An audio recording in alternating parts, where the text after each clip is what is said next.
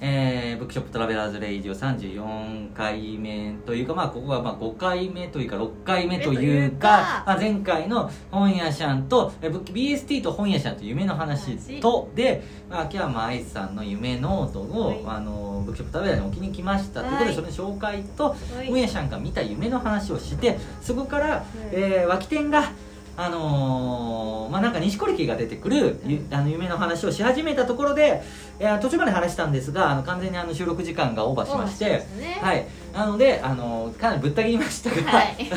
続きをね続きを話そうかと思います、はい、続できを錦織圭ですまず錦織圭さんですよ世界的テニスプレーヤー錦織圭の、あ初めてでもないですあのー、まあ、どういう話かというとですね、はい、あのーまあ部屋がありますよねなんかよくわからない部屋にいましたとなんかすごい広い部屋です何部屋もあるわけですよ、うんはい、結構もうなんかお金持ちの部屋みたいなところですへでーそのこう一部がこううんガラス張りになっている、うんまあ、ちょっと細長い部屋があって、うなぎの寝床みたいでそうそうそうねそういう感じのところがあってでなんかこう戦ってたのかわかんないけどなんか透明な球場の悪いやつと戦ってたんですよふよふよ浮いてるやつなああ、うん、ねあこいつ封印しないとダメなということでその悪者だもんねそう悪者がん透明な部屋の中にどうにかこう誘導しておでプシャーって言って、うんこうドアを閉めてですよあ閉まった、 「うんやったぜ!」って言っやったぜてロックしてこのままじゃ拉致が開かないなということで、攻撃したわけです、うんなんかこうプログラム的な感じで、うんうんパーンってやってねシュドーンキューンシューティングーゲームみたいなそうそうなんかこうねちょっとちょこうまなんっかすぐに進んだ後にちこう直角に曲がってね曲がって ね今の描写必要なかったですよね でね感じでやりましたでもその攻撃したらなんかこうどんどんその球場のやつが大きくなってきちゃったわけですね大きくなっちゃう大きくなってうんガラス張りの部屋うんをこうんうんう圧迫して内側から圧迫してもう壊そうとしてきたわけあですよせっかく閉じ込めたのにそうせもっと元気になっちゃってそう元気になっちゃってああこーれは良くないなあかとんねですなあ主の迷惑にもなっちゃうしさ、 うでもこれは良くないなということでもうロックを解除してピピピって解除してうんうんうんピシャーって出てきたわけですうんよ、うんうんでそしたらうん錦織家が出てきたんですねそこから閉じ込めたのはあ透明な球場のやつだったんですけどやつだっなんか錦織家になったんですなっちゃね世界的テニスプレーヤー錦織家がでそれでなんかテニス張りな感じで僕はちょっと距離を取ってですたけどねあなんかそう、まあ、ちょっと魔法がある世界観ですよね、うんうんうん魔法がある世界あ観で、なんか攻撃してくるわけですよで何してくるのかなって思ったら、テニスかと思うじゃないですかテニスプレー思う世界的テニスプレーヤー錦織圭ですかうんら、なんかすごいもう200キロ時速200キロくらいのサーブで打ってくるスかとコ思うーんンっでてすよ、くんのかなってそうなんかリンゴをね投げてきたんですリンゴリンゴを投げてきたんですこれすごいなんかこうかなんか柔らかなソフトたソフトな感じのこあーうちょっとこう手首のスナップでねあースンってこうスンってリスンンっゴてを投げねたらまるで重力がないかのようにこうすごいまっすぐに私に向かってふよふよふよふよふよってくるわけですよあーでもまあ僕はね、まあ、攻撃されてる僕はうん相手に錦織圭ですからねえちょっと怖いね怖いですよこれもなんかまともに相手したら負けだと思うわけですよやっぱ念能力でも相手の能力に付き合ってはいけないわけですからそうですハンターハンター念能力でもねうん相手の念定して巻き込まれたら負けですから負けだそう無視しようと虫が一番だそうでもまあそれと関わらずリンゴが飛んでくるからペシってこうこうねまあ避けなきゃねね、邪魔くさいなって言って、うんこうパシってこうやったら、錦織圭さんの方にこううんテニス張りに戻るのかと思いきやあ、そうだねなんかもう戻ってくるんですねふよふよふよふよふよってこうブーメランみたいな感じブーメランってこはいうはないんはいか全く同じ軌道描いてはふいよはふいはいよふよって戻ってくるわけですよじゃあエンドレスな感じかなそうですよあらじゃあもう邪魔くさいなって言っても全然僕とか僕とかもう完全に本とか読んでるわけですよ、そしたらなんか錦織圭がうんうん「無視すんなよ」っておやおやおやそうなんかうんちょっといじけ、いじけうで、んうんおやおやおやかまってちゃんかななはい目覚めたっていう感じです ねなんかそんな夢を見ましたねあ最終的にうん錦織圭かまってちゃんだなかなーまあちょっとそおはよの、うまあ、それでさっきの,、うんあの収録というかねさっき配信したうん1回目の方で、まあ、うん分析云々というところがあはりましいはいたが、はいはい僕ねリンゴアレルギーが相当きついということはそう最近分かったんですよ最近まあリンゴというかバラ科の果物ですねあそうなんだはい、リンゴ桃くえーさくらんぼ、えーあたりですかあといちご、えー食べるともう何痒くなっちゃまあう、かゆいっていうかすっごいだるくなるあ口の中がかゆくなるしめちゃくちゃだるくなってえー息苦しくなるんでうすんけうど、んうんであのーまあ、ちょっと2週間くらいにりんごを食べ過ぎちゃいましておっ、まあと、美味しいからね、うんはいはいはい、すごい3日後くらいめちゃくちゃ後悔したん ですよあっーていうのがもしかしたらそあのんなのんかかなそうそうっていうそのリンゴアレルギーというものが、うんあのその錦織圭という世界的プレスプレイヤー並みのあー強大な敵だっ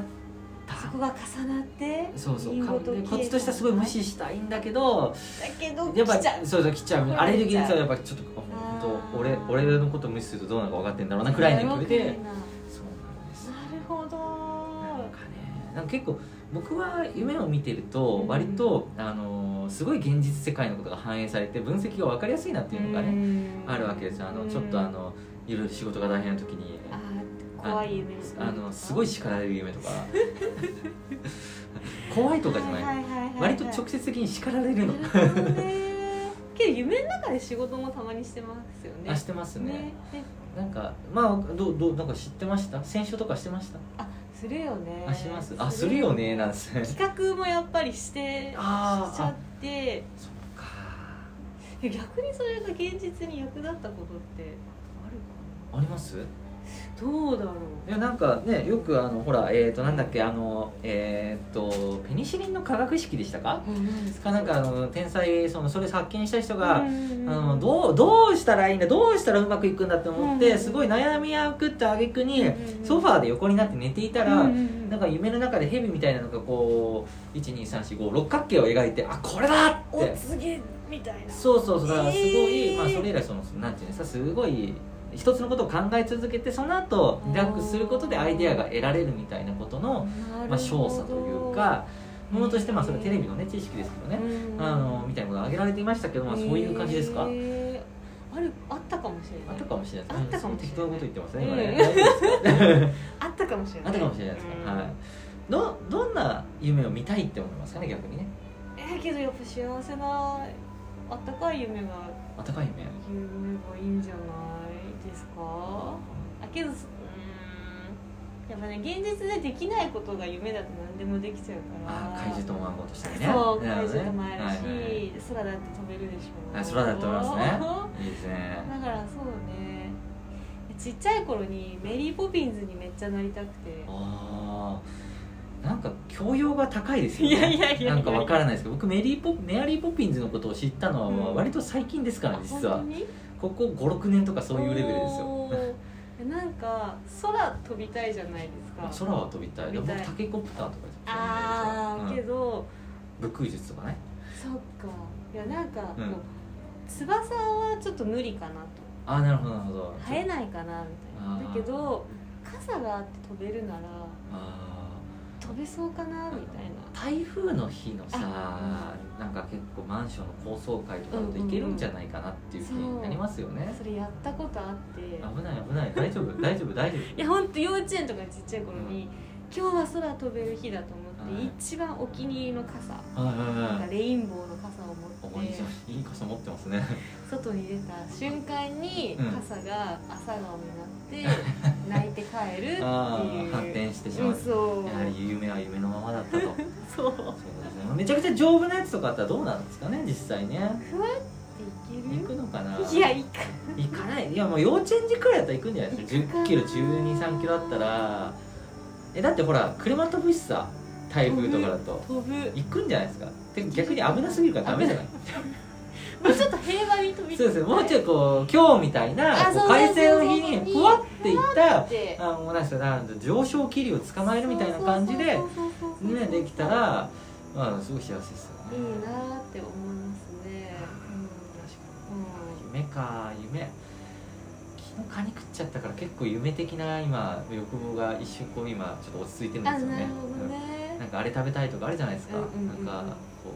う生牡蠣食べたいなとか、はいはい腹いっぱい食っ生牡蠣と日本酒食べたいなとうんか、で白ワインでもいいんだけど、うんうんあるじゃないですかありますそうなまあ、それがまあ昨日ね一回その日本酒とあの牡蠣をいっぱい食べたんでうん牡蠣じゃないカニをいっぱい食べたんで、うんまあ、ちょっと僕はねなんかこう今はあの満たされてる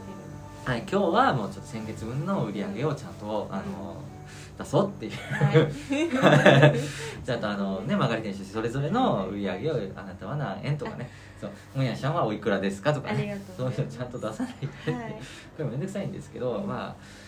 昨日満足させていただきましたから。ありがとうございますなんでねねこちらこいそつまでも夢うつつじゃいけないんだねねいつまでも夢うつつではいけいけなないいんだぞとはい、えー、お後がよろしいですか よねろしいと思いおます後がよろしいっていうのはお後が良いということなんですね後ろがねそうそう準備 OK だそようみたい準な備